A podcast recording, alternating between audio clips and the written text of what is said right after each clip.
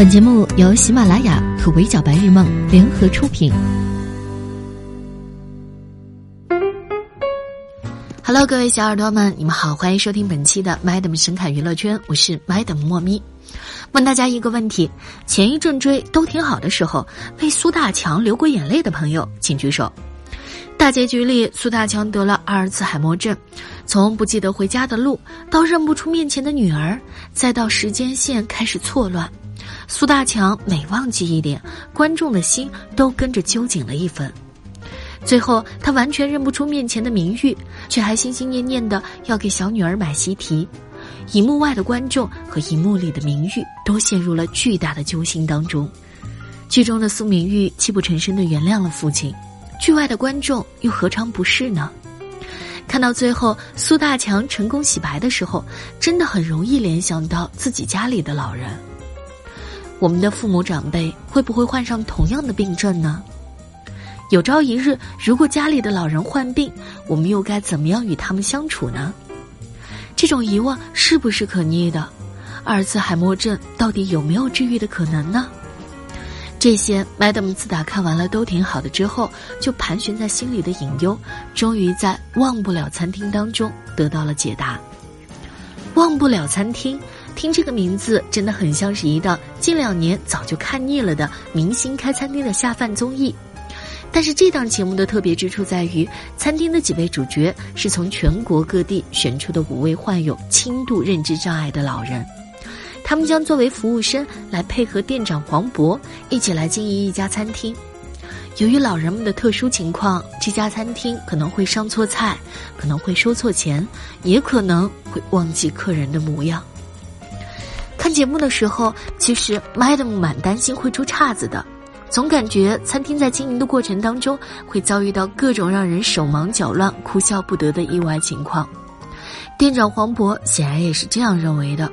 在看完了几位老人的视频资料之后，节目组问他：“如果跟他们一起开餐厅，你觉得会有什么状况？”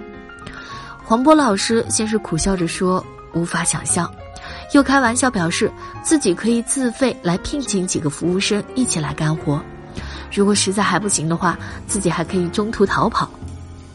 他甚至提前想好了急救措施，如果老人们真的一直忘记客人、忘记点单，身为店长的黄渤能为客人做的也只有免单。很显然，黄渤跟无数观众一样，出于对老人们的担忧，他对忘不了餐厅的没信心简直溢于言表。但实际上，几位老人的表现出乎了许多人的意料。虽然五位老人都患有不同程度的认知障碍，但没有一个人因此而自怨自艾。他们热情、开朗、积极、健谈，在工作里还有各种各样的窍门。如果不是特别留心，其实也很难发现他们与普通老人的不同。餐厅刚刚开业的时候，来用餐的人比较少，店长黄渤带着五位老人在门口备受冷落。蒲公英奶奶立即开启了吐槽模式。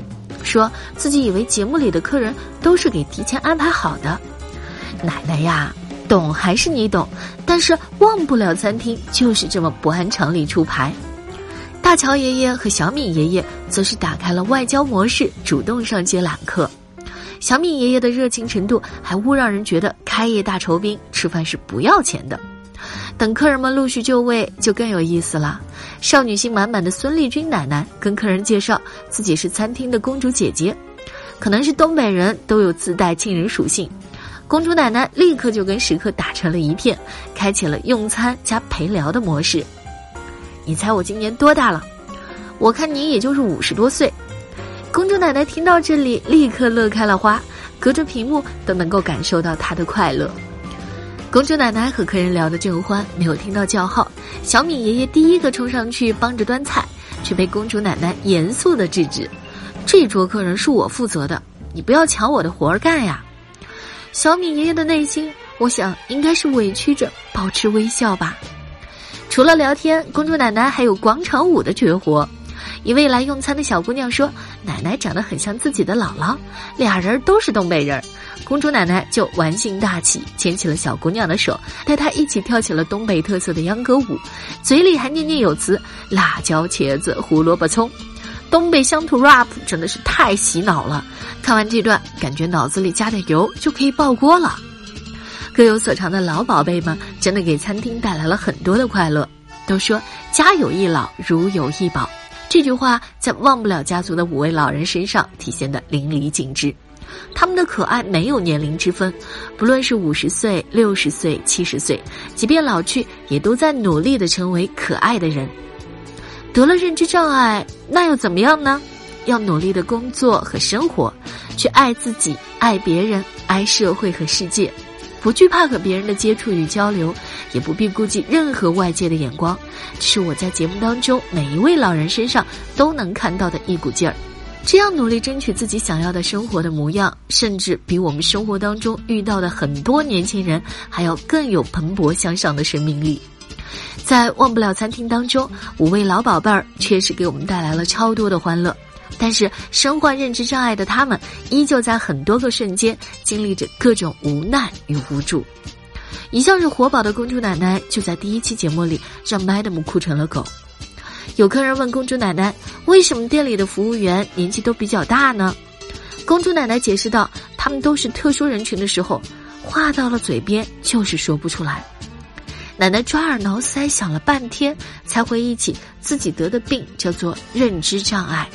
奶奶自己并不当一回事，还笑着跟客人继续解释：“我们都很积极向上。”可这种明明知道自己生了病，话到嘴边却连这个罪魁祸首的名字都想不起来，真的会让人觉得深深的无力。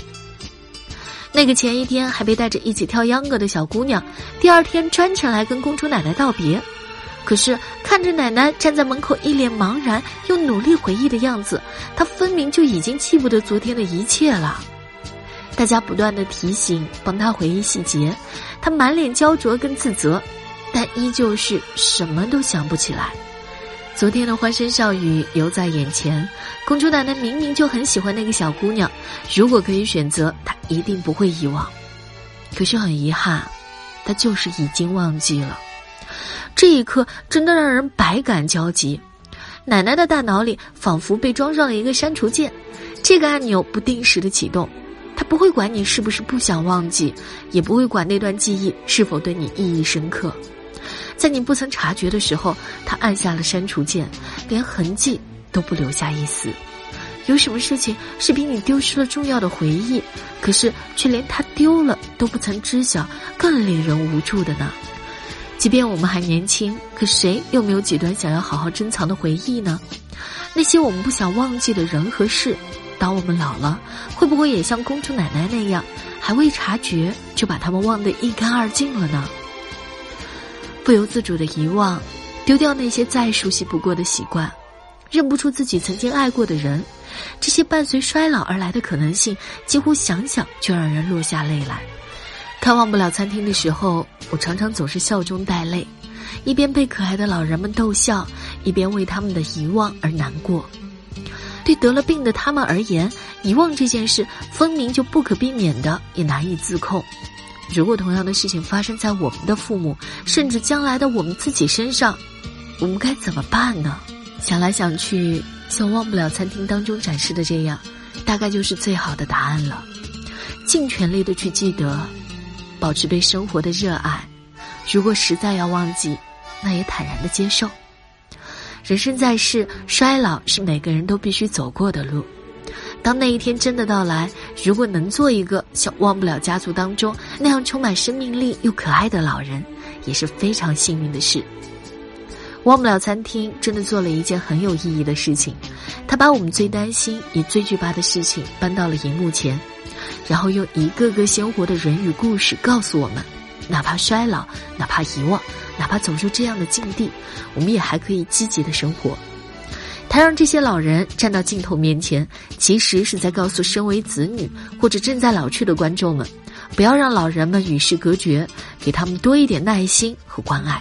哪怕障碍认知是不可逆的，但我们总能放缓脚步，收获更多的爱与温暖。真希望每一位老人都能够像忘不了餐厅里的老人们一样。积极的参与社会的生活，不斩断与外界的接触，不缺乏陪伴，体面的老去。